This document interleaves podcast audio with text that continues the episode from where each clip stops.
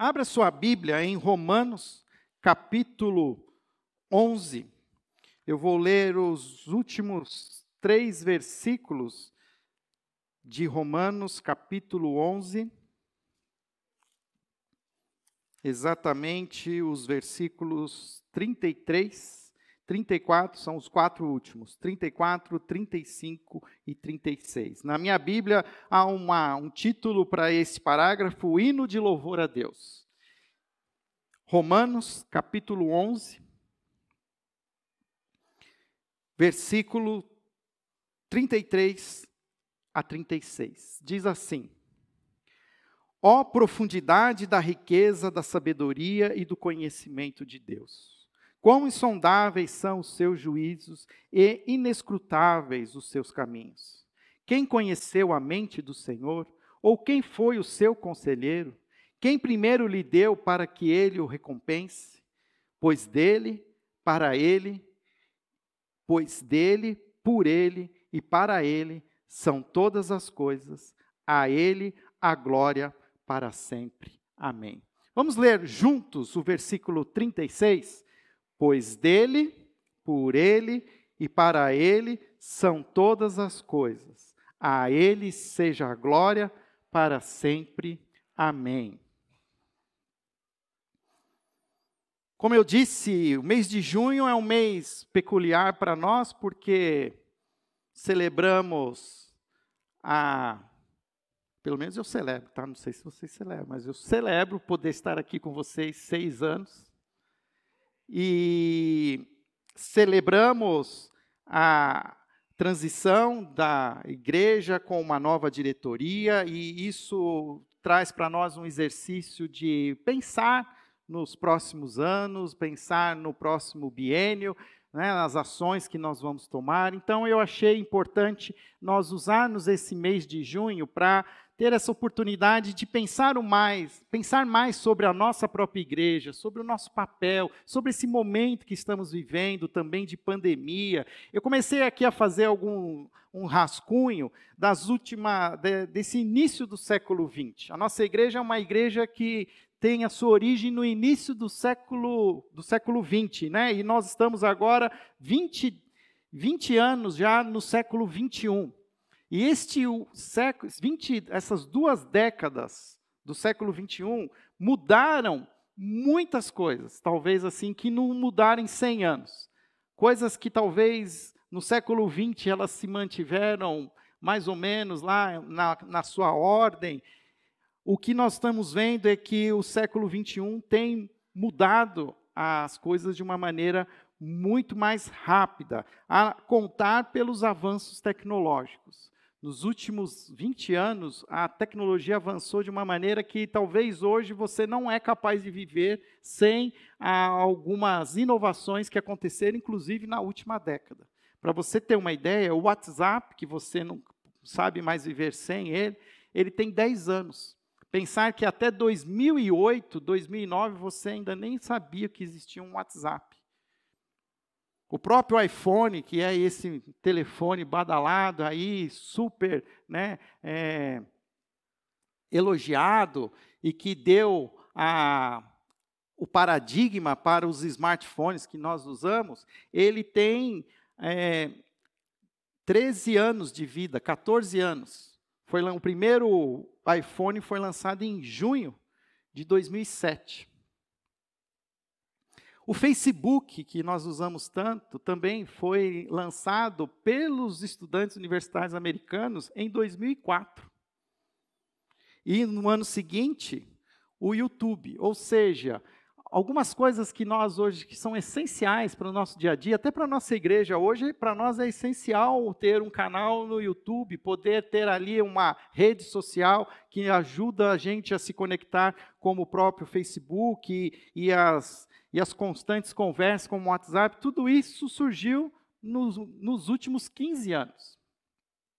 E para coroar aí essa, fechar essa, né, duas décadas do século 21, nós estamos agora experimentando uma pandemia do coronavírus. Em 2019 surgiu então, a, identificou esse vírus e, foi identificado então como Covid-19, referindo-se ao ano de 2019. E eu fiquei pensando, estava vindo para cá e eu estava ainda fazendo essa reflexão. E pensar que isso começou lá na China. Começou isso lá no, numa cidade dentro do continente chinês. Imaginar que isso está aqui agora e tem afetado, e nós estamos orando principalmente por causa disso, porque tem pessoas hoje que estão entre a vida e a morte por causa de algo que aconteceu na China. E olha como, se fôssemos pensar nisso no século passado, talvez isso não teria chegado aqui com tal velocidade como chega agora. A, o fato é que não existe nada no mundo que aconteça que não consiga se ver nos dias de hoje.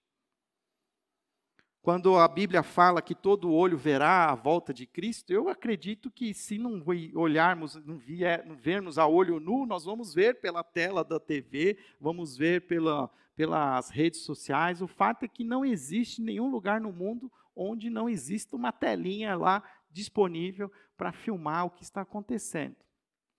E nós estamos vivendo isso, e a, a própria pandemia, ela acelerou essa transformação digital, transformou a, a, maneira como a gente vive as nossas vidas, transformou a questão do trabalho para muitas pessoas, do, do, comércio, da escola. Quem vai, né? Como é que imaginar que eu pensar que o meu filho no, no, ensino superior, ele mais ficou em casa, no ensino superior, no ensino médio, ficou mais em casa do que foi para a escola. Né? Que tudo que ele precisa para ter lá o, o seu diplominha lá, né? vai tudo assistir através da tela do computador, sem ter pisado o pé há mais de um ano no colégio. E isso tem trazido para cada um de nós algumas também mudanças significativas. E tudo que tem afetado não só os negócios, a vida, né, da a nossa saúde, a, é, atingido também a educação, atinge a medicina. Esses dias a minha esposa fez uma consulta pelo, pelo celular. Né, ficou lá esperando lá ser atendida, você é, é, a número 14, ficou, e aí, número, né, chegou a vez dela, falou tudinho, falou que tinha, não sei o quê, a pessoa, o, o médico do outro lado mandou um código, mandou ela ir na farmácia, na farmácia o cara digita o código, sai a receita, e ela sai com um antibiótico, pronto, né? E quando você imaginava que isso ia acontecer? O fato é que tudo que tem acontecido tem acelerado essa inovação da tecnologia. Tem, há uns dias atrás, até apareceu em algumas redes sociais, estava prestando atenção, tem um americano que ele está fazendo um cinturão de satélites em volta do planeta Terra. E um dia desse, esse cinturão passou por Brasília, dava para ver eles a olho nu. Né? Era, parece aquelas coisas de guerra nas estrelas já assim. Tem um cinturão de satélites que estão se alinhando, porque eles vão criar uma uma internet mundial, global, assim, olha, o anticristo está chegando, gente, vocês se preparem, né? Vigie e orem, mas as coisas estão acontecendo. Não é para você ter medo, não, é para você ter esperança. O fato é que tudo isso afeta a vida da igreja. Isso afeta a nossa igreja, afeta quem nós somos e como nós devemos ser, como vamos ser essa igreja que Deus deseja que sejamos. E agora eu falo, nossa igreja local aqui, na Avenida Andrade Neves, 1848. O que Deus espera de nós diante de todas essas circunstâncias? Que a gente feche as portas, fique escondido debaixo da cama até que tudo isso passe? Jesus já dizia que nós não devemos esconder a nossa luz debaixo da cama, mas que nós somos chamados para ser a luz do mundo. E o mundo se encontra em trevas, Talvez as trevas hoje tenham outros nomes, mas o fato é que ainda existe uma luz que precisa ser exibida pela igreja nos nossos dias. E no começo do ano, eu fiz um curso aqui pelo Instituto Ragaia, um instituto de treinamento de liderança que existe aqui em Campinas. O diretor executivo já pregou aqui na nossa igreja há uns dois anos atrás, o Ebenezer Bittencourt, e eu fiz esse curso e ele foi online também. Até fiz, era preciso antigamente você ficar ali é, hospedado dentro do instituto, ali na casa que eles têm no Taquaral, mas eu fiz da minha casa sem sair né, do, do meu escritório, e eu fiz esse curso, e esse curso se chamava Igreja Mais, Poder, Estratégia e Simplicidade. Eu gostei do título. E eu tenho pensado muito sobre isso. Como nós podemos ser essa igreja que tem poder, estratégia e simplicidade para viver os dias de hoje? Para vencermos a negação de achar que nós precisamos voltar para o que já foi um dia. Não vai voltar mais. Não vou nem usar aqui um novo normal. Não sei nem se o que a gente vai viver é normal. Eu sei que vai existir uma, uma realidade que a igreja vai precisar estar pronta para viver. E nós precisamos aprender a, então, a concentrar esse poder, essa estratégia e essa simplicidade. E eu tenho refletido sobre isso e eu quero refletir. E nesse curso, aí foi exibido para nós um gráfico, uma, um, não sei como é que eu chamo isso, mas ah, uma arte onde mostrava a vida da igreja na prática. Henrique, você tem aí no ponto, põe para a gente aqui esse, esse gráfico, a vida da igreja na prática. E durante uma parte do curso, esse gráfico ele foi sendo explicado para todos aqueles que estavam participando do curso. E eu tenho hoje ele impresso, colorido, está lá na minha sala, e eu fico olhando para ele, eu tenho rascunhado algumas coisas. Então, a partir desse domingo e até os próximos três domingos, fechando o mês de junho, nós vamos falar sobre esta vida da igreja na prática. Hoje, nós vamos trabalhar o alvo. Se você não, você prestou atenção, nós falamos aqui agora há pouco sobre a organização da igreja. Trouxemos a liderança, né, a diretoria estatutária, a equipe pastoral. Essa é a liderança que hoje nós temos, que inclusive é responsável pela gestão dos recursos. Vocês viram lá o nome dos dois tesoureiros. Existe um, uma comissão de exame de contas que dá o suporte, levanta ali a, né, os pontos contábeis. Então, nós temos uma organização. Mas essa organização, ela é um CNPJ. Mas o que Deus nos chamou para ser não é ser um CNPJ. Deus deu um alvo. Esse alvo é o fim. Qual é o fim de todas as coisas? Para onde nós devemos estar? O que, que a igreja deve ser? É fato que para chegar nesse alvo, nós vamos precisar pensar em objetivos e pensar em ministérios, mas isso nós vamos falar nos próximos domingos. Hoje eu quero falar para você de qual é o alvo da nossa igreja. Se você trabalha numa empresa, algumas empresas ela têm o que eles chamam da missão, a missão da sua igreja, da, da sua empresa. Qual é a missão da sua igreja? A minha pergunta eu faço para você: qual é a missão da igreja? Perguntaram um tempo atrás para o CEO da Coca-Cola qual era a missão da Coca-Cola. E você acredita que ele respondeu? Matar a sede do mundo. E depois ele ainda trabalhou isso, e você entrar no site da Coca-Cola, você consegue olhar lá a missão da Coca-Cola, eles falam assim: não só a sede física, mas a sede espiritual. Roubaram a missão da igreja.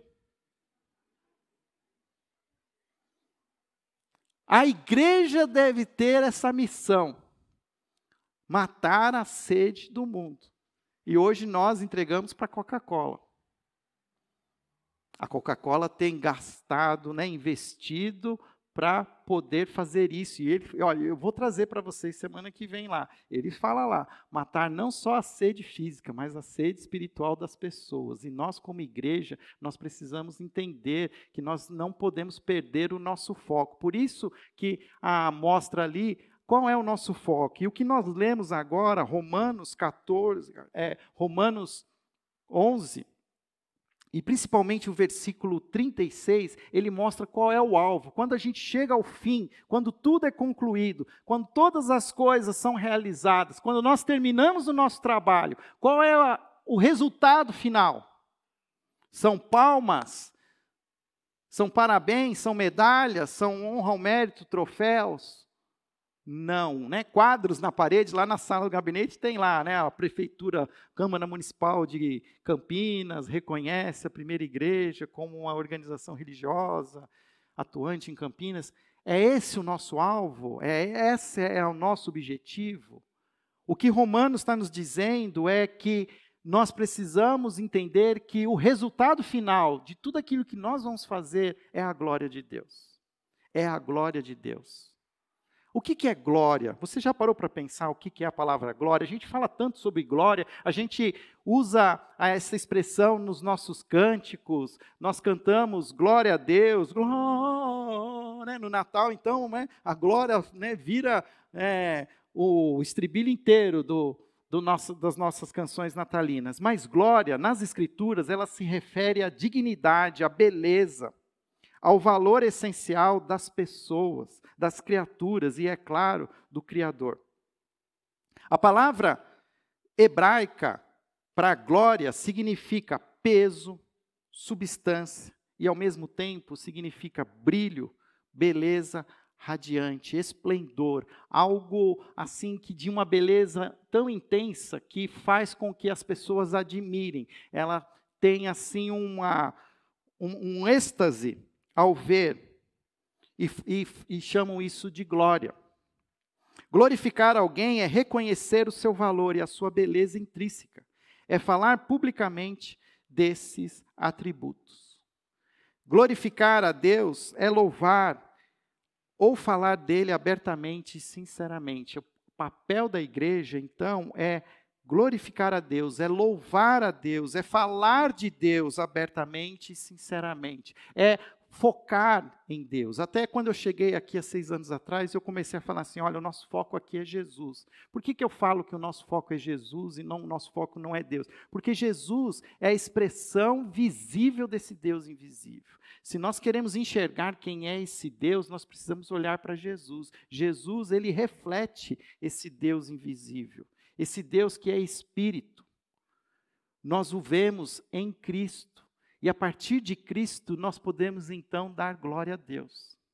Nós podemos vislumbrar a beleza de Deus. E é bonito porque quando eu olho aqui, eu convido você para ver o livro de Romanos e eu vou falar rapidamente, o texto começa assim: ó oh, profundidade da riqueza, da sabedoria e do conhecimento de Deus. Quão insondáveis são os seus juízos, inecrustáveis os seus caminhos. Quem conheceu a mente do Senhor? Ou quem foi o seu conselheiro? Quem primeiro lhe deu para que ele o recompense? Pois dele, por ele, para ele são todas as coisas. A ele seja a glória para sempre. Amém. O que, que Paulo está fazendo aqui? Paulo escreveu 11 capítulos falando sobre Deus, quem é Deus, por que, que Ele tanto nos amou, e falando sobre o pecado, sobre a justificação, como Ele enviou Jesus, como Jesus se torna o sacrifício perfeito, que anula a nossa condenação, como os judeus negaram esse Cristo, e como Deus vai pegar os judeus lá na curva e trazer a plenitude de Israel para se unir à plenitude dos gentios e formar a grande reino de Deus na terra, e Ele vai numa crescente ele vai meio que subindo uma montanha até que ele chega no cume da montanha. E quando ele chega nesse cume da montanha, ele diz: Ó oh, profundidade da riqueza e da sabedoria de Deus. Quem é capaz de discernir todas essas coisas? Quão profundos são esse Deus, que aquilo que nós lemos em Isaías, eu coloquei aqui, quão alto é essa, esses planos de Deus quem somos nós, meros mortais, lá no chão, no, né, na altitude zero? Para entender tudo aquilo que acontece no alto do trono do Senhor. Essa semana uma pessoa me mandou uma mensagem contando uma história triste da perda de alguém que ela amava. E aí, por último, ela mandou uma pergunta: Por que, pastor, as pessoas boas morrem e as más continuam vivas? Eu não respondi a pergunta dela. Eu usei um, um emotion lá, né? Coloquei uma lágrimazinha e um olhinho para baixo. Eu não tenho resposta. Eu não sei. O conhecimento de quem é Deus é muito grande, é muito alto. O que Paulo está nos falando aqui, ele está comparando-se a um a, a, um escalador, um alpinista que chega ao cume da montanha e ao chegar no cume da montanha, ele olha toda aquela grandeza e ele tem lá de cima uma visão panorâmica. Vocês viram que final do mês uma campineira chegou no cume do Everest, a Areta Duarte, eu estava seguindo ela. Eu, quem me conhece sabe que eu sou um fã dessas coisas de Everest. Assim. Se um dia alguém quiser me levar, eu vou, tá? Eu topo. Não tenho medo, não. A minha esposa tem, mas eu não. Mas eu tinha vontade de chegar até lá no acampamento base, né? Mas disse então que a Areta, ela estava aqui em Campinas, ela se mobilizou, apareceu até no programa de televisão e e eu estava lá acompanhando, e pelas redes sociais, assim, e teve uma hora que ela chegou finalmente lá no topo. E depois que ela né, desceu, que tinha a rede social, o sinal da internet, ela posta. E você vê lá assim, aquilo lá, a, até, até para ver a circunferência da Terra. É tão alto que no horizonte ele é curvo, assim, de, porque você está no alto mesmo, assim. No ponto mais alto do planeta Terra, a mais de mil, de oito mil e tantos metros. Paulo está tá da mesma maneira, ele chegou até aqui. Todo o conhecimento que Paulo tinha nos últimos 11 capítulos, ele coloca, ele descreve, e aí ele chega no alto. E quando ele chega no alto, ele fala assim: é muita coisa. Eu não consigo entender tudo isso. O que eu fiz foi, de alguma maneira, através das minhas palavras, foi transcrever para vocês o quem é esse Deus. Mas ao final, eu só consigo dizer uma coisa: pois dele, para ele e por ele são todas as coisas. São todas as coisas, todas as coisas significa tudo que existe. Não há nada que exista que não foi criado por Deus, que não venha de Deus. Nós precisamos entender que quando Paulo fala porquê dele, por meio dele, para ele, ele está dizendo, porque Deus é o Criador, Deus é o sustentador e Deus é o herdeiro. Ele é a fonte, ele é o meio, ele é o fim, ele é o Alfa e o Ômega e todas as letras que estão entre o Alfa e o Ômega. Tudo veio de Deus e tudo é sustentado por Deus e tudo irá para Deus. E a gente esquece isso. Qual é a. Por que, que Deus ele fica tão indignado com o nosso orgulho, porque toda vez que nós nos orgulhamos, nós deixamos de dar glória a Deus. Qual foi a grande crise que Deus teve com a Torre de Babel? Porque foi pela primeira vez uma comunidade decidiu construir algo com as suas mãos que fosse tão alto, que chegasse até os céus e que trouxesse a eles fama e poder e glória. E aí Deus falou assim: não. Toda honra, toda glória pertence a mim. E aí ele dispersou aquele povo e nós estamos até hoje se atrapalhando aqui. Que se vier alguém de um outro lugar, a gente não consegue nem entender o que a pessoa fala. E isso tudo tem a ver com o nosso orgulho. O pecado em nós projeta uma intenção de nós sermos iguais a Deus, no mínimo equipararmos a Deus. O que que a, a Satanás falou para Eva? Se você comer desse fruto, você será como Deus. Tira a glória de Deus. Todas as coisas pertencem a Ele, são dele e, vão, e são sustentadas por Ele. E porque todas as coisas são de Deus e vieram por intermédio de Deus e vão para Deus, que a glória só pertence a Ele. E Nunca devemos, nunca devemos separar é achar que nós somos os donos do mundo. Nunca devemos achar que tudo isso que foi edificado aqui como igreja trouxe honra a nós. Nunca podemos pensar que tudo que essa igreja já foi nos últimos 120 anos pode trazer a nós orgulho, mas precisa trazer glória a Deus. E se não está trazendo glória a Deus, nós precisamos repensar. Se nós entramos aqui neste lugar ou, ou, pertencemos à igreja, de alguma maneira nós nos orgulhamos, porque nós, de alguma maneira, nos sentimos que foi obra das nossas mãos, nós perdemos o foco, nós estamos errando o alvo. Mas o fato é que nós podemos fazer com que todas as coisas criadas, construídas, planejadas, sonhadas, mostrem quem, de onde veio e quem sustenta e para onde vai. É um desafio, é um desafio tremendo. Nós precisamos ajustar esse foco. Por isso, e aqui eu vou entrando para a nossa ceia. Toda adoração verdadeira, ela é uma revelação. É uma resposta, perdão, a uma revelação de Deus em Cristo Jesus e nas Escrituras. Ela brota da nossa reflexão sobre quem Ele é e o que Ele fez. Ou seja, para mim falar das coisas boas de Deus, eu preciso conhecer esse Deus. Não existe teologia sem adoração. E não existe adoração sem teologia. O que significa isso? Que tem gente hoje que conhece quem é Deus, mas conhece de uma maneira científica, filosófica. Explica todas as coisas, conta a história do como, como a, a Bíblia escreve, mas não presta glória a Deus. Ao mesmo tempo, você não consegue dar glória a Deus sem saber quem é esse Deus. É impossível você adorar um Deus desconhecido. E nós precisamos, então, aprender a usar as duas coisas. Eu gosto da ideia, durante três anos a gente sediou aqui um curso de missionário chamado Perspectivas do Movimento Cristão Mundial. É conhecido como Perspectivas é um curso que ajuda a despertar as pessoas para ter uma visão missionária.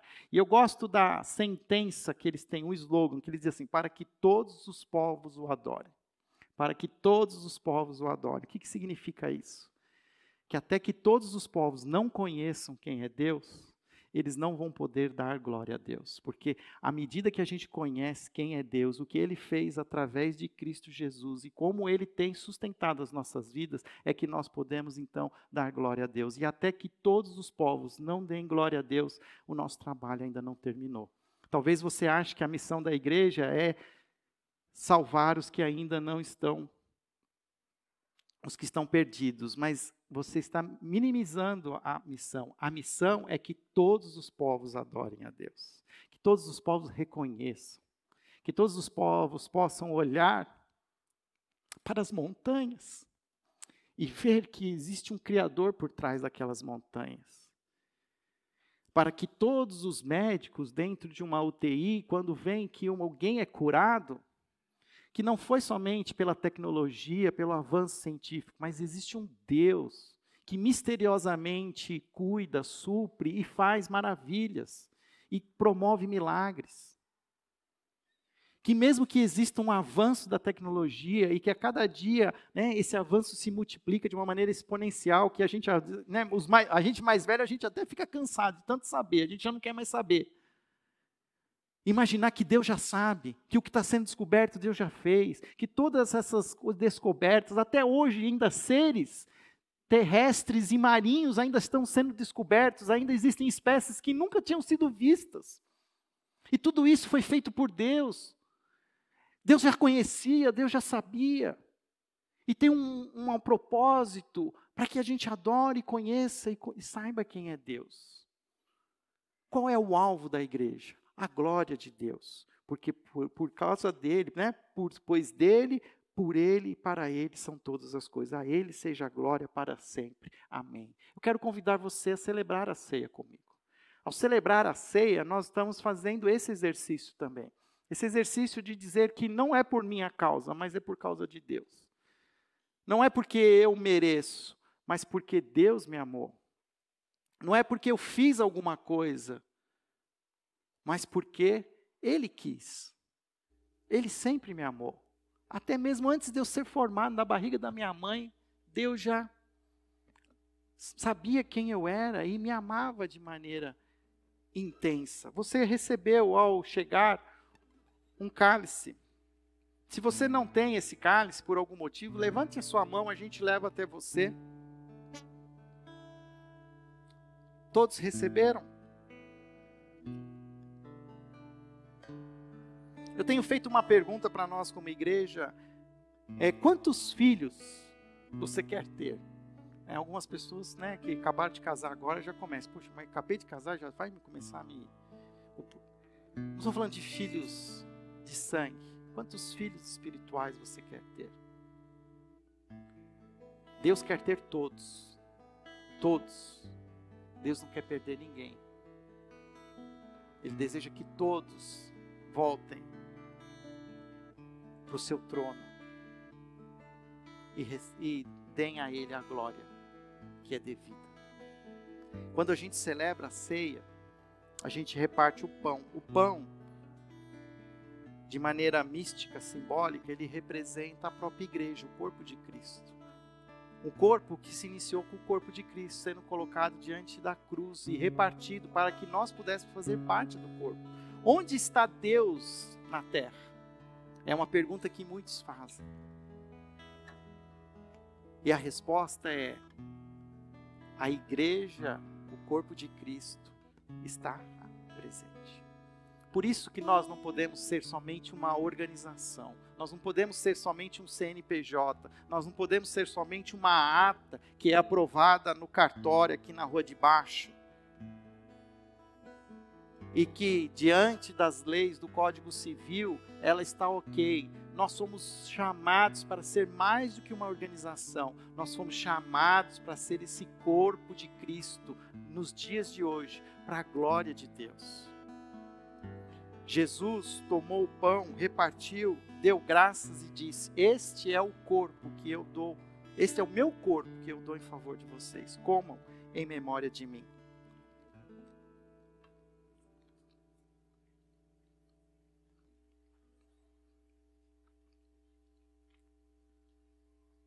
Da mesma maneira, Jesus também tomou o cálice em suas mãos e ele disse: Este cálice é a nova aliança que eu faço com vocês, com o meu sangue, uma aliança que Deus faz com o sangue. O sangue de Cristo é derramado para que o nosso sangue não precisasse ser derramado. O próprio sangue de Deus é derramado em meu favor. Para que a glória toda seja dada ao próprio Deus. Se nós fôssemos capazes de nos salvar, nós teríamos do que nos orgulhar. Mas não existe essa possibilidade de orgulho. Porque toda a glória de Deus é por Ele, por meio dele e para Ele. Por isso celebramos o sangue dele por nós. Este é o meu sangue que é dado em favor de vocês, essa nova aliança. Bebam em memória de mim. Pai querido, nós nos colocamos diante de Ti em memória, ajustando o nosso foco das nossas intenções.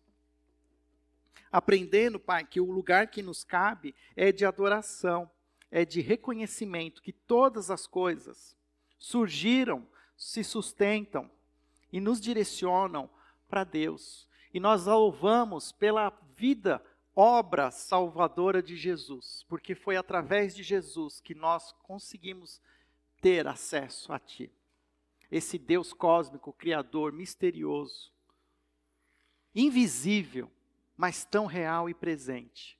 Queremos continuar te conhecendo. Queremos, como igreja, continuar vivendo um dia de cada vez para a honra e glória do nome do Senhor Deus. Queremos, ó oh Pai, que o nosso alvo continue sendo a glória de Deus. E nós, nesse primeiro domingo do mês de junho, estamos ajustando o nosso foco como igreja. Queremos ser essa igreja que dá a glória a Deus. Ouve a nossa oração, ó Pai, e ajuda-nos a viver para a tua glória. Essa é a nossa oração em nome de Jesus. Amém.